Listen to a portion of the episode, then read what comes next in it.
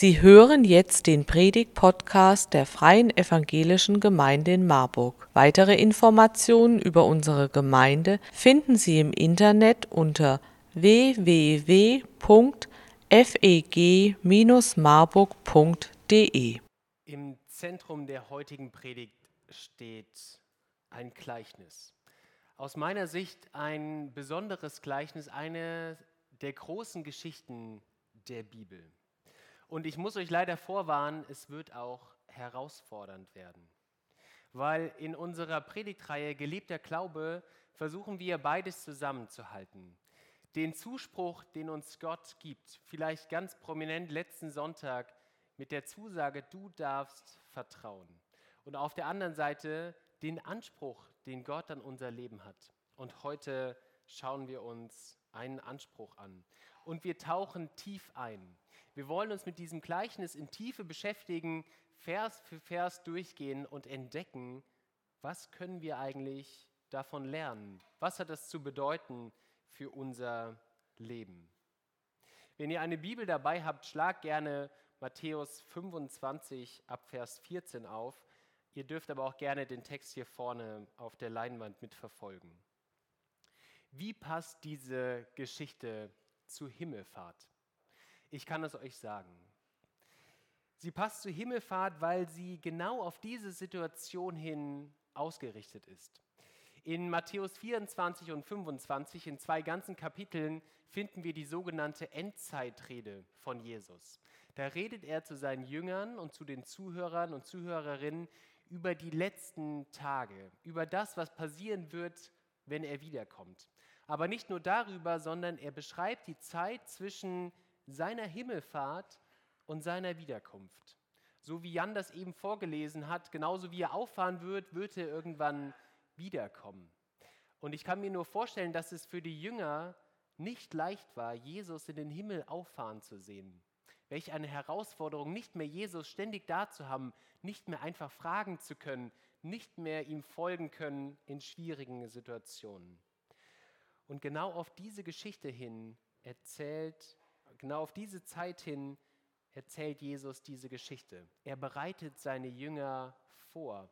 Auf die Zeit, in der wir uns befinden, auf die Zeit zwischen zweimal Jesus, zwischen Himmelfahrt und seiner Wiederkunft.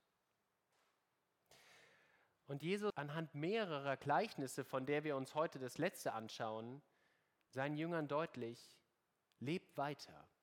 Richtet euren Blick nicht, wie die Engel gesagt haben, nach oben, sondern in das Jetzt. Seid erwartungsvoll, seid bereit dafür, dass der Herr wiederkommt und gestaltet diese Zeit. Wie passt diese Geschichte zu unserer Predigtreihe? Sie passt, weil sie davon handelt, wie wir unseren Glauben leben sollen. Wie geht es für die Jünger weiter? Wie sollen sie sich verhalten, ist die zentrale Frage des Gleichnisses. Aber es ist auch unsere Frage. Wie können wir unseren Glauben leben? Wie können wir uns bewegen zwischen dieser Spannung aus Zuspruch und Anspruch? Und darum soll es heute gehen.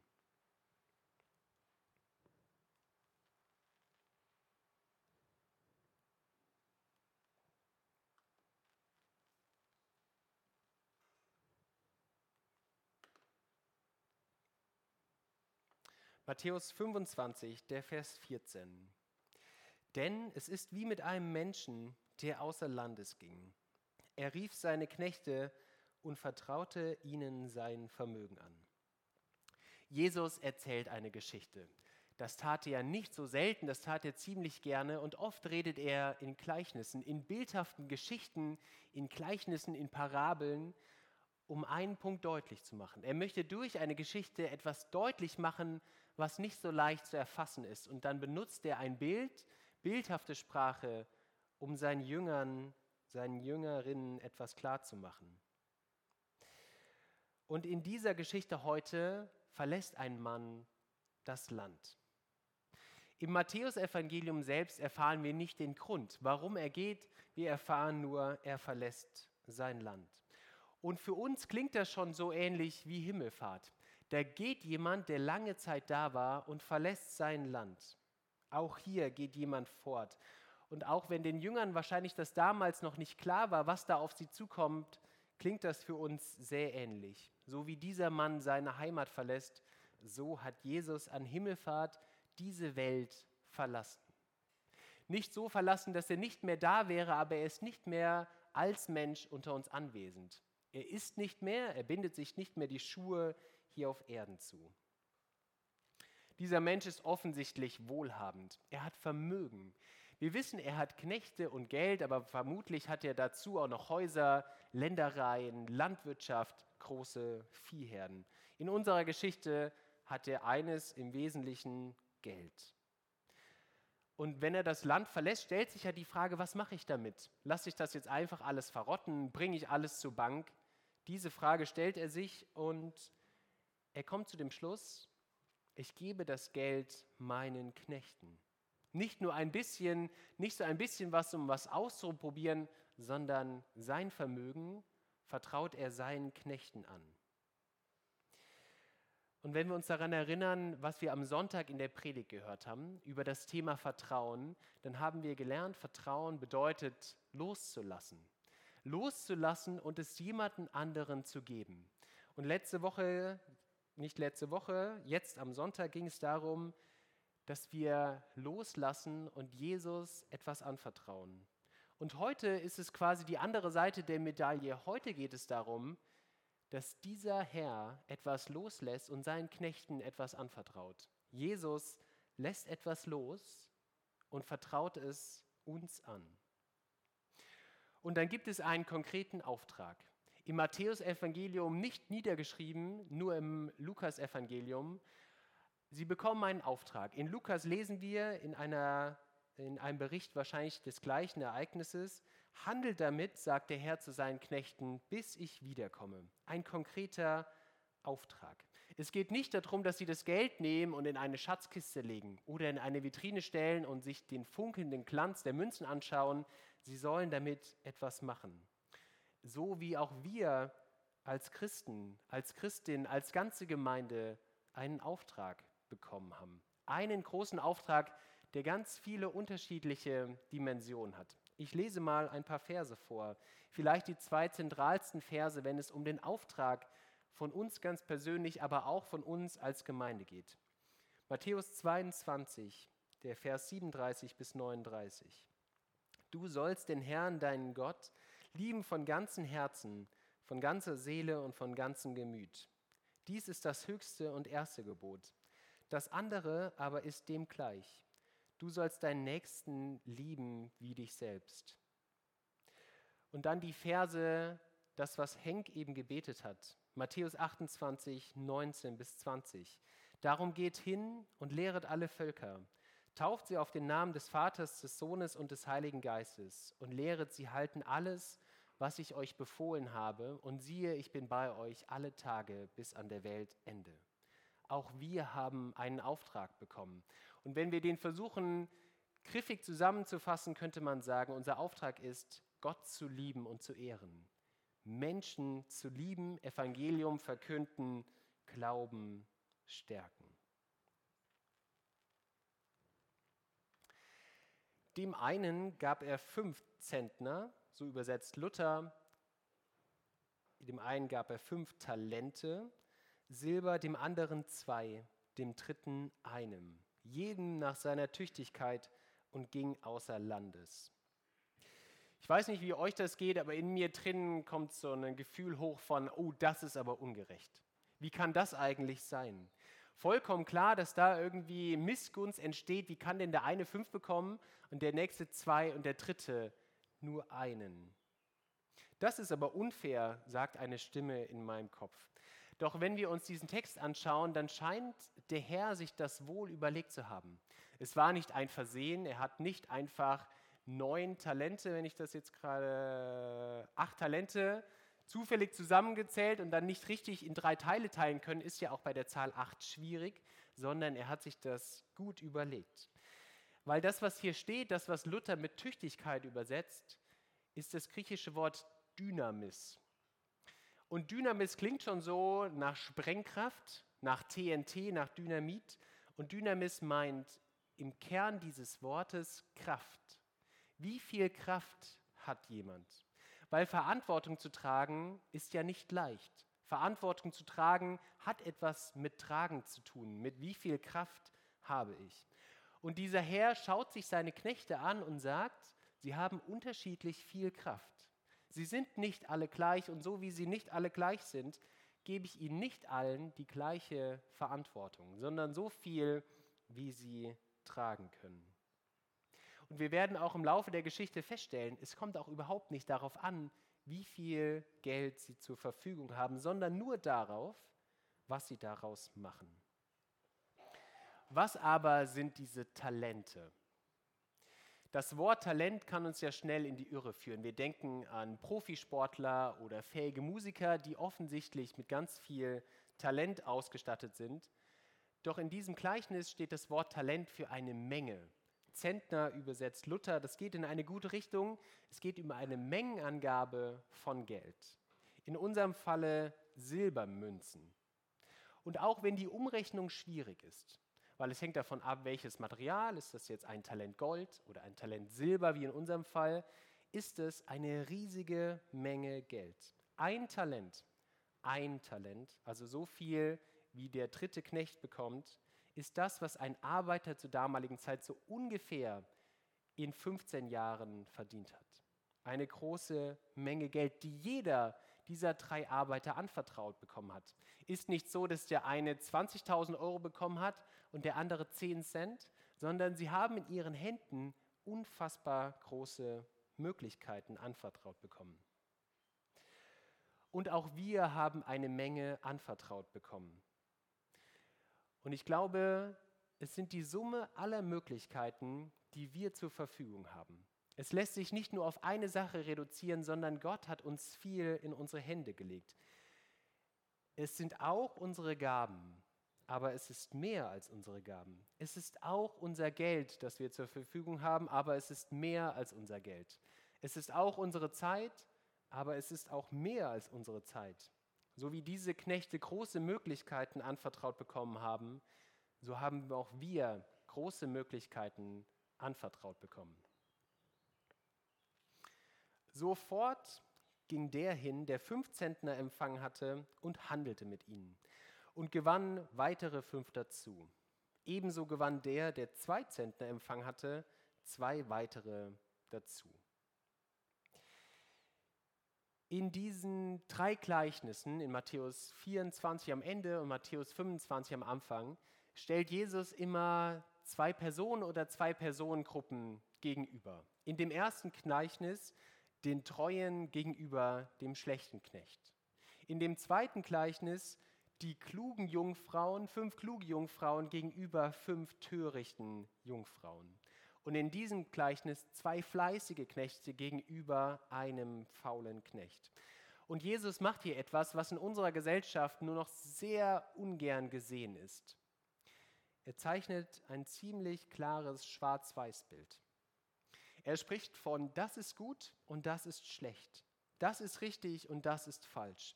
In unserer Gesellschaft muss alles immer eigentlich ein Grauton sein. Es muss sich alles immer in Nuancen bewegen. Es gibt kein ganz richtig oder ganz falsch.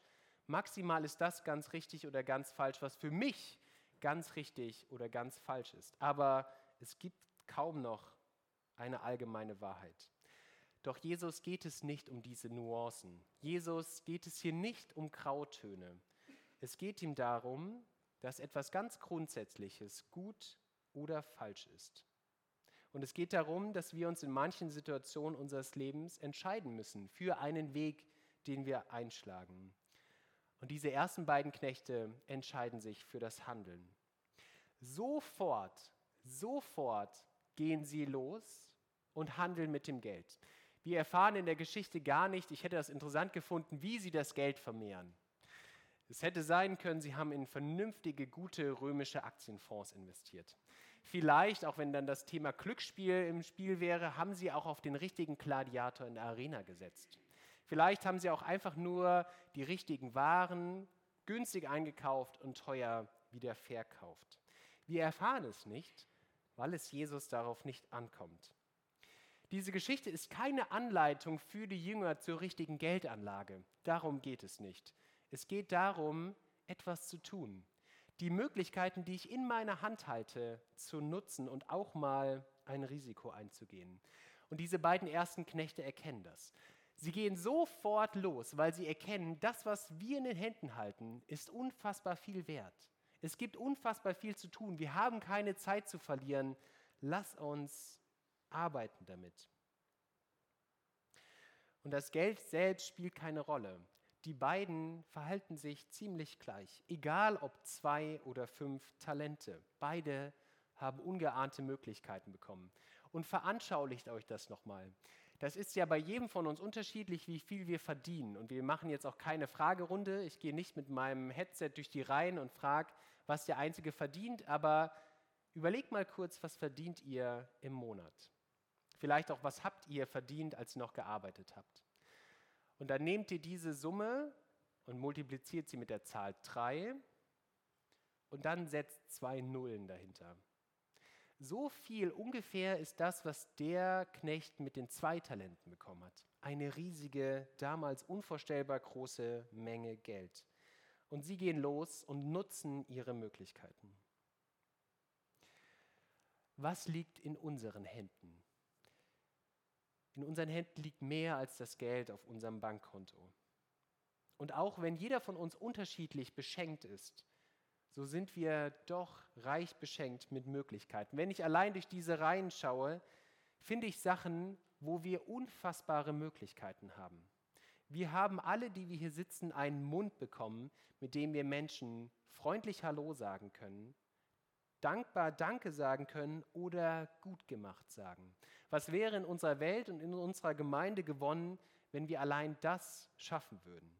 Wir haben Hände bekommen, um Menschen zu halten, aufzurichten und ihnen zu helfen. Wir haben Ohren bekommen, um zuzuhören, wie es Menschen geht. Wir haben Augen bekommen, um das Leid in dieser Welt zu sehen und darauf zu reagieren. Und all das tun wir nicht für uns, sondern zur Ehre Gottes. Die Bürger der Stadt, die dann diese beiden Knechte wie so aufgeregte Ameisen durch die Stadt laufen sehen mit dem ganzen Geld in ihren Händen, sehen ja dahinter den Herrn. Sie sehen ja, das sind die Knechte von dem Herrn XY und das, was sie tun, fällt auf den Herrn zurück. So wie sie sich verhalten, fällt es auf den Herrn zurück. Und genauso werden Menschen an unseren Taten Gott erkennen. Johannes 13, 35. Daran wird jedermann erkennen, dass ihr meine Jünger seid, wenn ihr Liebe untereinander habt. Matthäus 7, der Vers 20. An euren Früchten werdet ihr sie erkennen. 1. Petrus 4, die Verse 10 bis 11. Und dient einander, ein jeder mit der Gabe, die er empfangen hat, als die guten Haushalter der Gnade Gottes.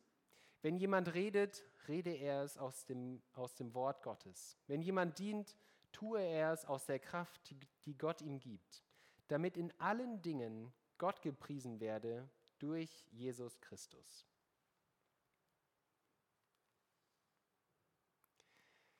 Der aber nur einen Zentner oder Talentempfang hatte, ging hin, grub ein Loch in die Erde und verbarg das Geld seines Herrn. Der letzte Knecht geht hin, nimmt das Geld, gräbt ein Loch und steckt das Geld hinein.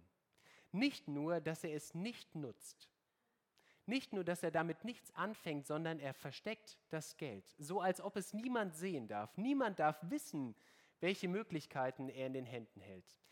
In dem Bericht aus dem Lukas-Evangelium nimmt er das Geld und versteckt es in einem Tuch. Hier im Matthäus-Evangelium gräbt er ein Loch und wirft es hinein. Und wir sind uns nicht sicher, warum er das tut. Was treibt ihn an, nichts zu tun? Vielleicht ist er neidisch darauf, dass er weniger bekommen hat wir wissen es nicht. Vielleicht hat er Angst davor, das Geld zu verlieren, diesen einen Zentner zu verlieren. Auch das wissen wir nicht. Vielleicht denkt er sich auch, warum sollte ich mich einsetzen? Ich bekomme ja ohnehin nichts von dem Gewinn. Das gehört ja trotzdem weiterhin meinem Herrn. Wir wissen es nicht. Vielleicht war er auch einfach zu faul und hat die Hände in den Schoß gelegt. Auch das wissen wir nicht. Und bei den vielen Malen, wo ich dieses Gleichnis gelesen habe, hatte ich immer in mir drin auch ein gewisses Gefühl der Sympathie für diesen Knecht. Weil ich dachte, ist das nicht auch verantwortungsvoll? Ist das nicht auch verantwortungsvoll zu sagen, ich will es nicht verlieren und nehme es und gebe es nicht der Bank, wo es vielleicht auch wegspekuliert werden kann, sondern ich lege es in ein Loch und grabe es wieder aus. Doch wir müssen uns Folgendes bewusst machen. Gott legt uns Möglichkeiten in unsere Hände, damit wir damit etwas anfangen. Es sind Möglichkeiten, die für andere Menschen, für unseren Nächsten wichtig sind.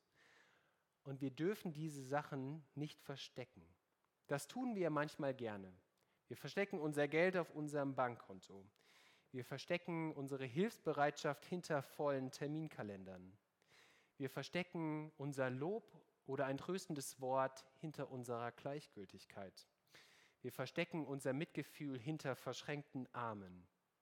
Wir verstecken unsere eigenen Fähigkeiten hinter unseren Selbstzweifeln. Wir verstecken unsere Nächstenliebe hinter unserem Egoismus. Gott legt uns Möglichkeiten in die Hände, damit wir sie nutzen. Nach langer Zeit kam der Herr dieser Knechte und forderte Rechenschaft von ihnen. Wie auch in den Gleichnissen zuvor kommt der Herr vollkommen unerwartet zurück. Es gibt keine Möglichkeit mehr, noch die einen Waren gegen das einzutauschen oder schnell das Geld aus dem Loch rauszuholen. Vollkommen unerwartet steht er vor der Tür. Und dann steht er vor der Tür und er will sehen, was ist aus meinem Geld passiert. Habt ihr euch die Hände schmutzig gemacht oder sie stattdessen in den Schoß gelegt? Da trat der hinzu, der fünf Zentner empfangen hatte, und legte weitere fünf Zentner dazu und sprach, Herr, du hast mir fünf Zentner anvertraut. Siehe, ich habe fünf Zentner dazu gewonnen. Da sprach sein Herr zu ihm, Recht so, du guter und treuer Knecht. Du bist über wenigem treu gewesen, ich will dich über viel setzen. Geh hinein zu deines Herrn Freude. Da trat auch herzu, der zwei Zentner empfangen hatte und sprach, Herr, du hast mir zwei, zwei Zentner anvertraut. Siehe, ich habe zwei dazu gewonnen.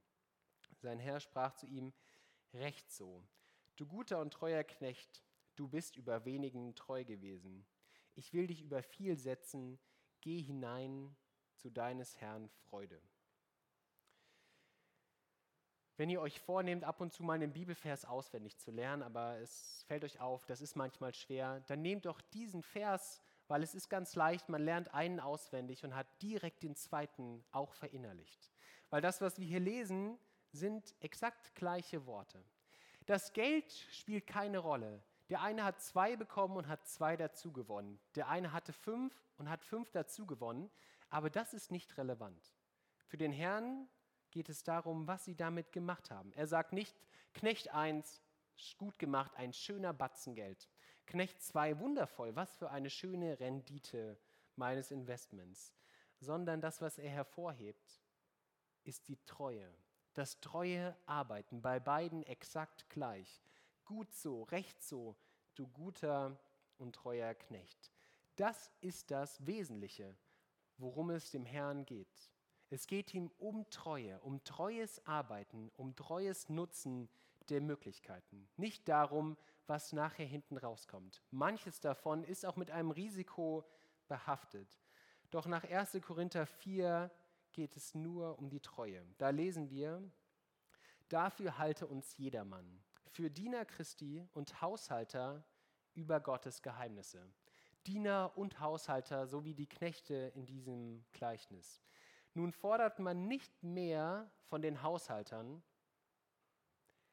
als dass sie für treu befunden werden.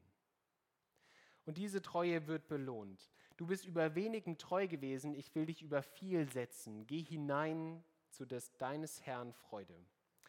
Keine Sorge, der Lohn für getragene Verantwortung ist nicht noch mehr Verantwortung. Das fällt uns ja leicht in Freikirchen, vielleicht auch bei uns, zu sagen, da hat sich jemand bewährt und der Lohn dafür ist, mach noch mehr. Dann übernimm noch mehr Aufgaben. Schön, dass du viel gearbeitet hast, hier kommt noch mehr. Nein, den Lohn dürfen wir erwarten im Himmel. Der Lohn ist ein neuer Status vor Gott. Der Lohn ist, dass wir mit ihm Gemeinschaft haben werden. Kindliche, überschwängliche Freude im Himmel. Das ist der Lohn. Der Lohn erwartet uns, wenn Jesus wiederkommt. Was aber passiert mit dem dritten Knecht? Da trat auch herzu, der einen Zentner empfangen hatte und sprach, Herr, ich wusste, dass du ein harter Mann bist. Du erntest, wo du nicht gesät hast, und sammelst ein, wo du nicht ausgestreut hast. Und ich fürchtete mich, ging hin und verbarg deinen Zentner in der Erde. Siehe, da hast du das Deine. Der dritte Knecht hat nichts vorzubereiten, nichts vorzuzeigen. Gut, das ist nicht ganz richtig. Er hat etwas vorzuzeigen, nämlich genau das, was er bekommen hat. Aber jeder Schein, wir nehmen mal an, es gab Geldscheine, hat noch die exakt gleiche Kennziffer. Auf keinem der Münzen, auf keiner der Münzen ist auch nur ein Fingerabdruck hinzugekommen. Das Einzige, was sich verändert hat, das Geld riecht jetzt wahrscheinlich etwas nach feuchter Erde. Den Zentner, den er bekommen hat, gräbt er in die Erde, gräbt ihn wieder aus und gibt ihm seinen Herrn zurück. Und er versucht sich noch zu entschuldigen. Er sagt, warum habe ich das gemacht? Ich wusste ja, dass du ein harter Geschäftsmann bist. Du erntest, wo du nicht gesät hast, du sammelst, wo du nicht ausgestreut hast. Doch diese Worte kommen gleich wieder zurück, weil in diesem Wissen hätte er noch mehr wissen müssen, ich muss etwas tun. Mein Herr erwartet von mir, dass ich das einsetze. Und er benennt auch den Grund, für seine Untätigkeit. Er sagt, ich fürchtete dich. Der Grund seiner Untätigkeit ist Angst.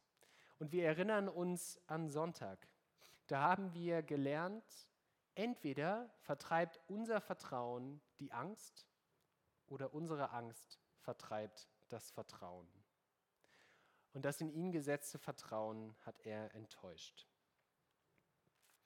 Sein Herr aber antwortete und sprach zu ihm, du böser und fauler Knecht. Wusstest du, dass ich ernte, wo ich nicht gesät habe und einsammle, wo ich nicht ausgestreut habe? Dann hättest du mein Geld zu den Wechslern bringen sollen. Und wenn ich gekommen wäre, hätte ich das meine wiederbekommen mit Zinsen. Darum nehmt ihm den Zentner ab und gebt ihn dem, der zehn Zentner hat. Denn wer da hat, dem wird gegeben werden, und er wird die Fülle haben. Wer aber nicht hat, dem wird auch das, was er hat, genommen werden und den unnützen Knecht werft hinaus in die äußerste Finsternis.